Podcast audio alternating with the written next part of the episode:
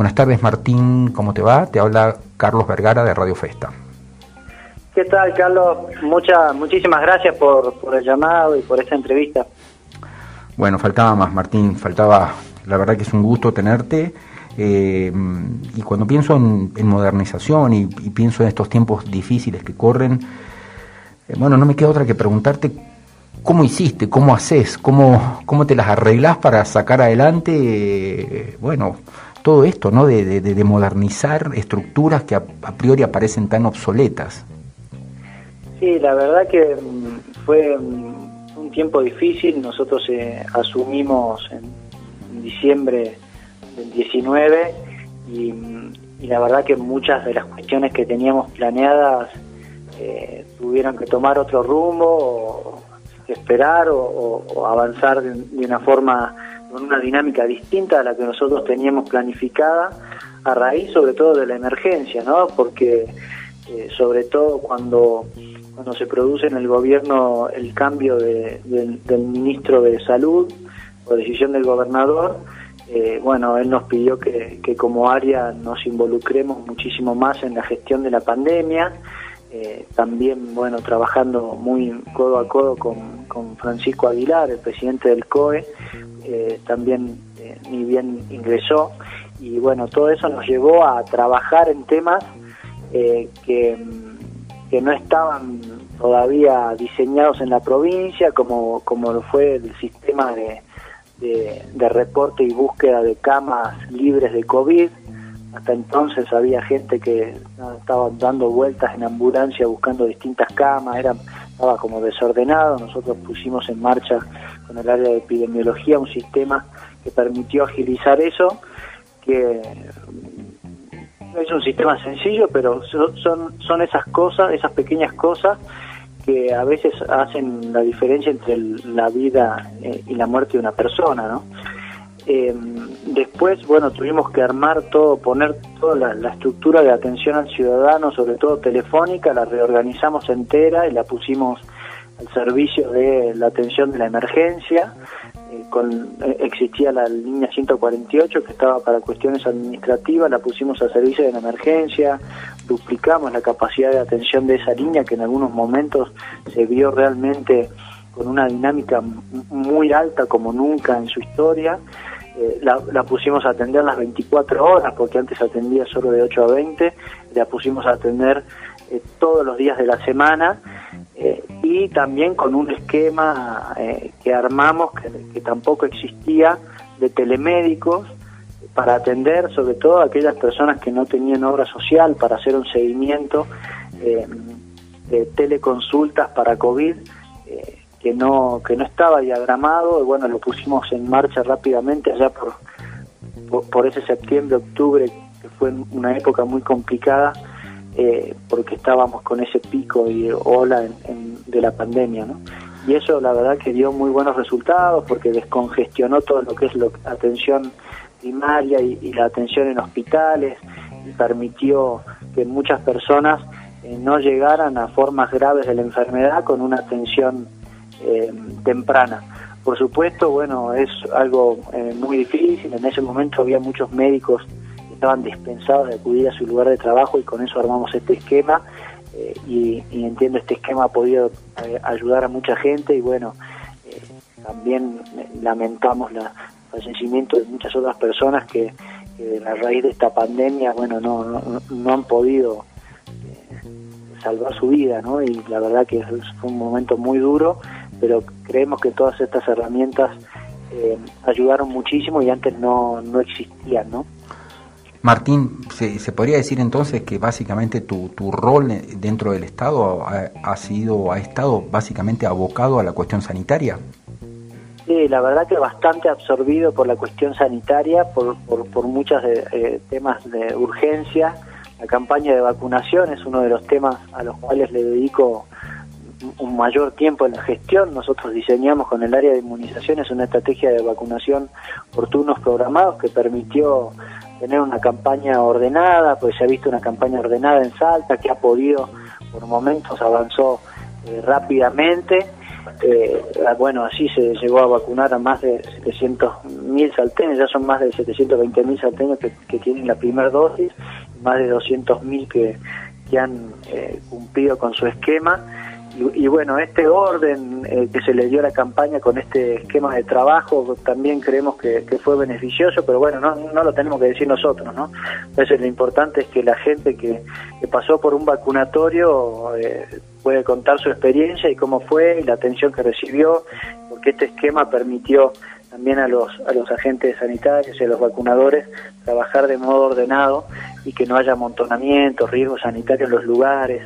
Eh, así que bueno, ese, ese fue es todo, un, es todo un trabajo y todo un desafío que después empezó a tener otra etapa, ¿no? que es la etapa de eh, una, una demanda mucho más liviana y trabajar para que más gente se vacune y así nos armamos con, con el área de relaciones institucionales internacionales y la agencia de juventud, un equipo de, de, de 15 ONGs de jóvenes que sumaron voluntarios y con ellos fuimos a buscar a la gente casa por casa, eh, ayudamos a, los mayores que no se habían vacunado a registrarse, a, solicitar un turno, eh, los voluntarios brindaron asistencia también en los vacunatorios durante estas jornadas de vacunación que se hacían los fines de semana buscando eh, vacunar a la mayor cantidad de personas.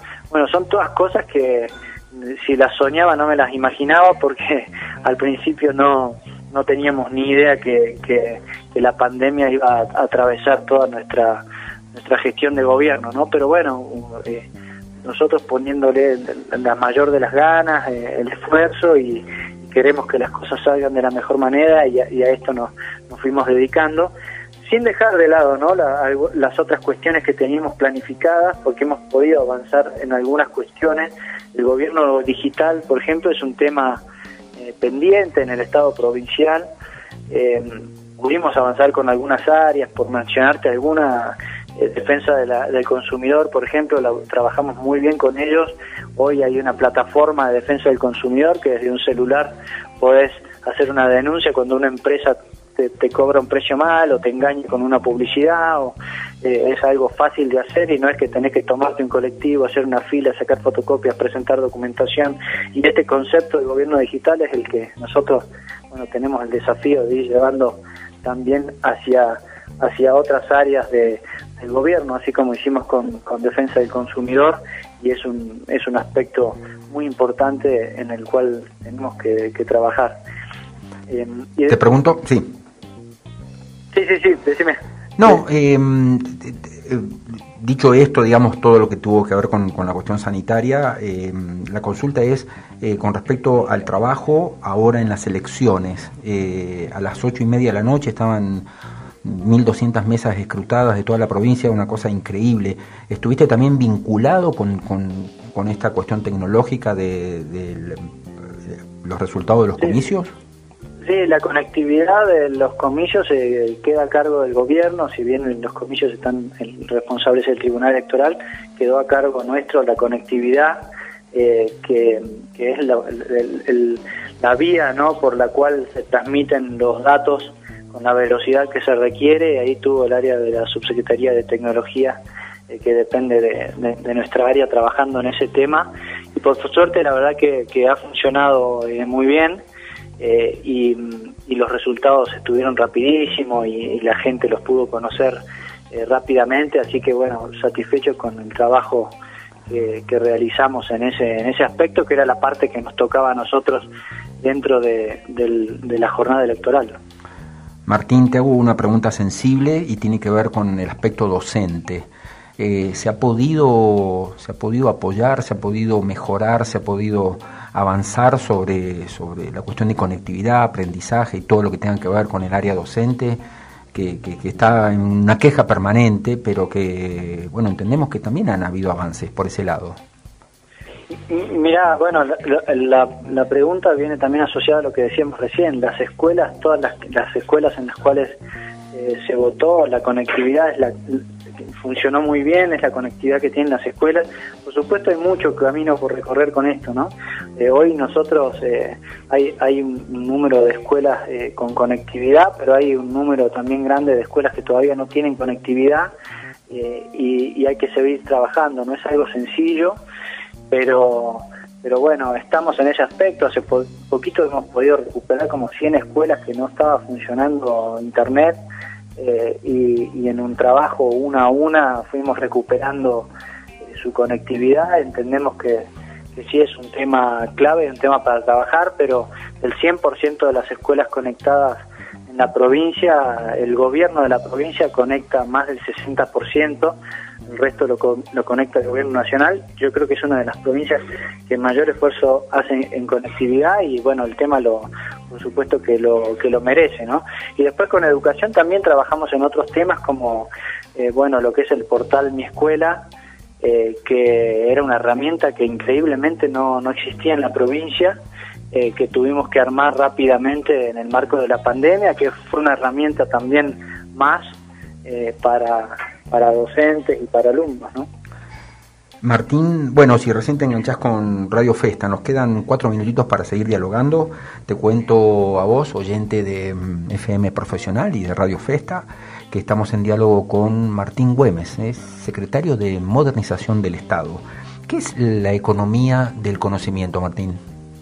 Bueno, ese es otro otro tema que, nosotros le hemos dedicado muchísimo tiempo con el ministro de Educación y a pedido del gobernador, eh, porque mm, recién hablamos de lo urgente, ¿no? Sistema para búsqueda de camas, atención de pacientes COVID, telemédicos, la vacunación, que son todas cuestiones que no teníamos planificadas, pero no hay que dejar de lado el mediano y el largo plazo y la economía del conocimiento es un sector de la economía que incluye aspectos como pueden ser producciones audiovisuales, empresas de software, empresas de generación de datos, empresas de biotecnología, empresas de telecomunicaciones, de informática, eh, que son todas eh, pequeñas y medianas empresas que hoy existen en la provincia, pero que nosotros tenemos la visión de que existan en muchísima mayor cantidad porque hoy vemos en el mundo que la economía del conocimiento, las grandes empresas y las que más trabajo dan, están vinculadas a esta área.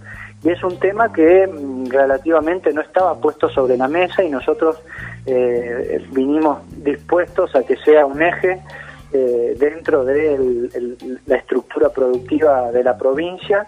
Y en, ese, en esa línea, eh, bueno, hemos conformado un fondo como una primer acción que, es un fondo que va a financiar justamente con aportes no reembolsables a pequeñas y medianas empresas que tengan desarrollos tecnológicos eh, de innovación eh, que puedan ser utilizados por el sector agroindustrial, porque la particularidad que tiene la economía del conocimiento es que no solo crece, no, no solo generan empleo estas empresas y, ganan mucha plata y desarrollan valor y riqueza para la provincia, sino que también sus innovaciones y sus productos pueden ayudar a, que las otras industrias sean más competitivas.